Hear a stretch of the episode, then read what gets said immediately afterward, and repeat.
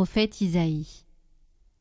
Comme ils sont beaux sur les montagnes les pas du messager, celui qui annonce la paix, qui porte la bonne nouvelle, qui annonce le salut et vient dire à Sion Il règne ton Dieu. Écoutez la voix des guetteurs. Ils élèvent la voix. Tous ensemble ils crient de joie car de leurs propres yeux ils voient le Seigneur qui revient à Sion. Éclatez en cris de joie, vous, ruines de Jérusalem, car le Seigneur console son peuple, il rachète Jérusalem. Le Seigneur a montré la sainteté de son bras aux yeux de toutes les nations.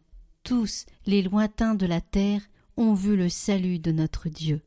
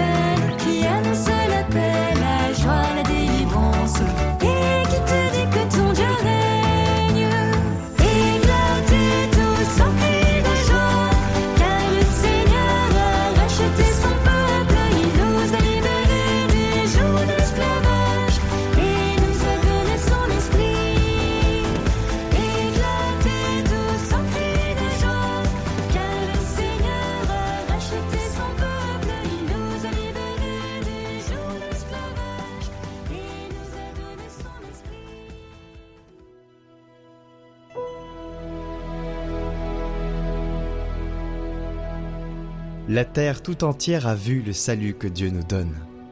Chantez au Seigneur un chant nouveau, car il a fait des merveilles. Par son bras très saint, par sa main puissante, il s'est assuré la victoire. Le Seigneur a fait connaître sa victoire et révélé sa justice aux nations.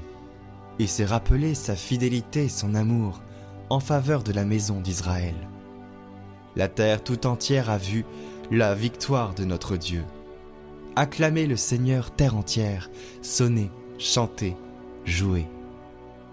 Jouez pour le Seigneur sur la cithare, sur la cithare et tous les instruments. Au son de la trompette et du corps, acclamez votre roi, le Seigneur.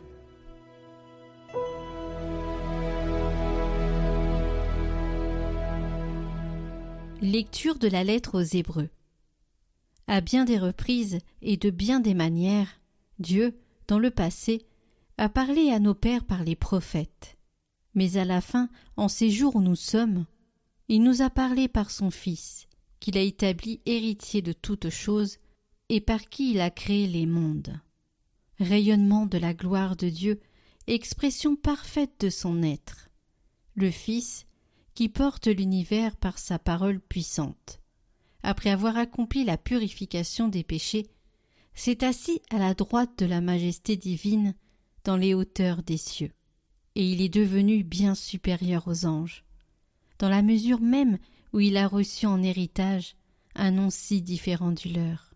En effet, Dieu déclara-t-il jamais à un ange Tu es mon fils, moi, aujourd'hui, je t'ai engendré Ou bien encore Moi, je serai pour lui un père, et lui, pour moi un fils à l'inverse, au moment d'introduire le premier-né dans le monde à venir, il dit que se prosternent devant lui tous les anges de Dieu.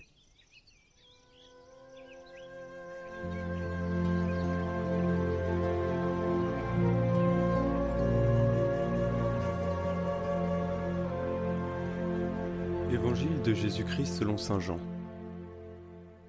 Au commencement était le Verbe, et le Verbe était auprès de Dieu, et le Verbe était Dieu. Il était au commencement auprès de Dieu.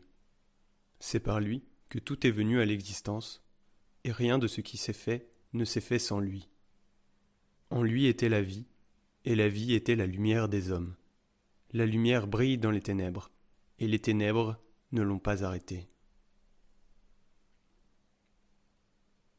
Il y eut un homme envoyé par Dieu. Son nom était Jean. Il est venu comme témoin pour rendre témoignage à la lumière, afin que tous croient par lui. Cet homme n'était pas la lumière, mais il était là pour rendre témoignage à la lumière. Le Verbe était la vraie lumière, qui éclaire tout homme en venant dans le monde. Il était dans le monde, et le monde était venu par lui à l'existence, mais le monde ne l'a pas reconnu. Il est venu chez lui, et les siens ne l'ont pas reçu. Mais à tous ceux qui l'ont reçu, il a donné de pouvoir devenir enfants de Dieu, eux qui croient en son nom. Ils ne sont pas nés du sang, ni d'une volonté charnelle, ni d'une volonté d'homme. Ils sont nés de Dieu. Et le Verbe s'est fait chair, il a habité parmi nous, et nous avons vu sa gloire, la gloire qu'il tient de son Père comme Fils unique, plein de grâce et de vérité. Jean le Baptiste lui rend témoignage en proclamant C'est de lui que j'ai dit Celui qui vient derrière moi est passé devant moi, car avant moi il était. Tous nous avons eu part à sa plénitude, nous avons reçu grâce après grâce, car la loi fut donnée par Moïse, la grâce et la vérité sont venues par Jésus-Christ. Dieu, personne ne l'a jamais vu. Le Fils unique, lui qui est Dieu, lui qui est dans le sein du Père, c'est lui qui l'a fait connaître.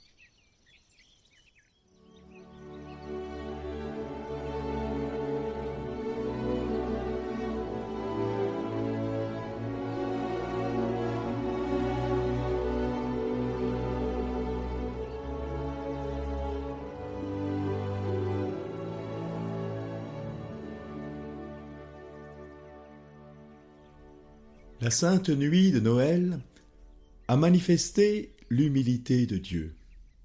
Regardez, contemplez l'humilité de Dieu. Le petit enfant de Marie, couché dans une mangeoire, est le sauveur de l'humanité. Il est tout petit, très faible et très fragile. Pourtant Saint Jean, en ce jour de la Nativité, nous dit son mystère. Il est le Verbe de Dieu, parole du Tout-Puissant, par qui tout a été fait, et sans qui rien n'existe. Au commencement était le Verbe, et le Verbe s'est fait chair. Chute vertigineuse du Très-Haut au tout petit homme. Cet abaissement proche du néant exprime tout l'amour de Dieu pour l'Adam, cette créature à qui Dieu a confié ce monde et qui malheureusement l'a conduite à la mort. Mais voilà que Dieu vient dans la chair d'Adam. Stupeur et terreur devant l'insondable mystère, mais aussi fascination. Voilà l'infini dans le fini, l'éternel dans le temps, le Tout-Puissant dans l'extrême fragilité d'un enfant, d'un bébé. La foi seule nous garde de faire de ce petit Jésus un objet de convoitise pour notre volonté de puissance, quand elle nous révèle en cet enfant de Marie le Fils de Dieu, le Verbe par qui nous existons. Ce Verbe nous donne l'être et le mouvement, mais aussi l'amour et la vérité, le désir de la justice et de la vérité, ainsi que toute autre vertu et qualité qui puisse orner notre âme créée à son image et à sa ressemblance. En ce jour de Noël, Dieu avec nous ouvre notre humanité à une espérance invincible. Que craindre, puisqu'il nous a révélé jusqu'à quelle folie Dieu a consenti pour sauver la créature? Car si le Verbe s'est fait chair, c'est aussi pour être capable de mourir, et ainsi vaincre ce qui a enfermé l'homme dans la peur et le désespoir, la puissance de la mort. En effet, la mort est incapable de maintenir en son pouvoir celui qui est la vie. Au contraire, en saisissant l'homme Jésus, un jour sur la croix, elle va connaître sa défaite définitive, quand le Verbe aura libéré sa puissance de vie au cœur des enfers, le séjour des morts.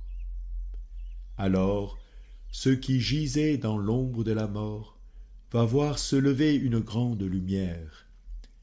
Le soleil invaincu, le Christ, le Fils bien-aimé, Verbe du Père.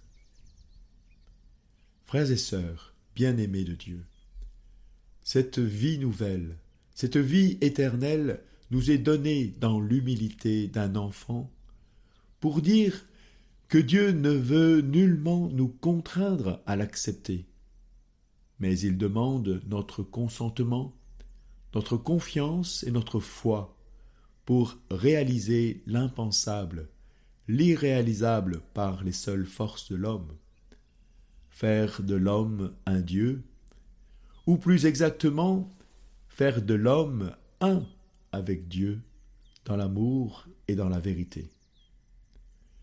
De cette bonne nouvelle, vous êtes tous les témoins. Allez porter l'Évangile au monde. Amen.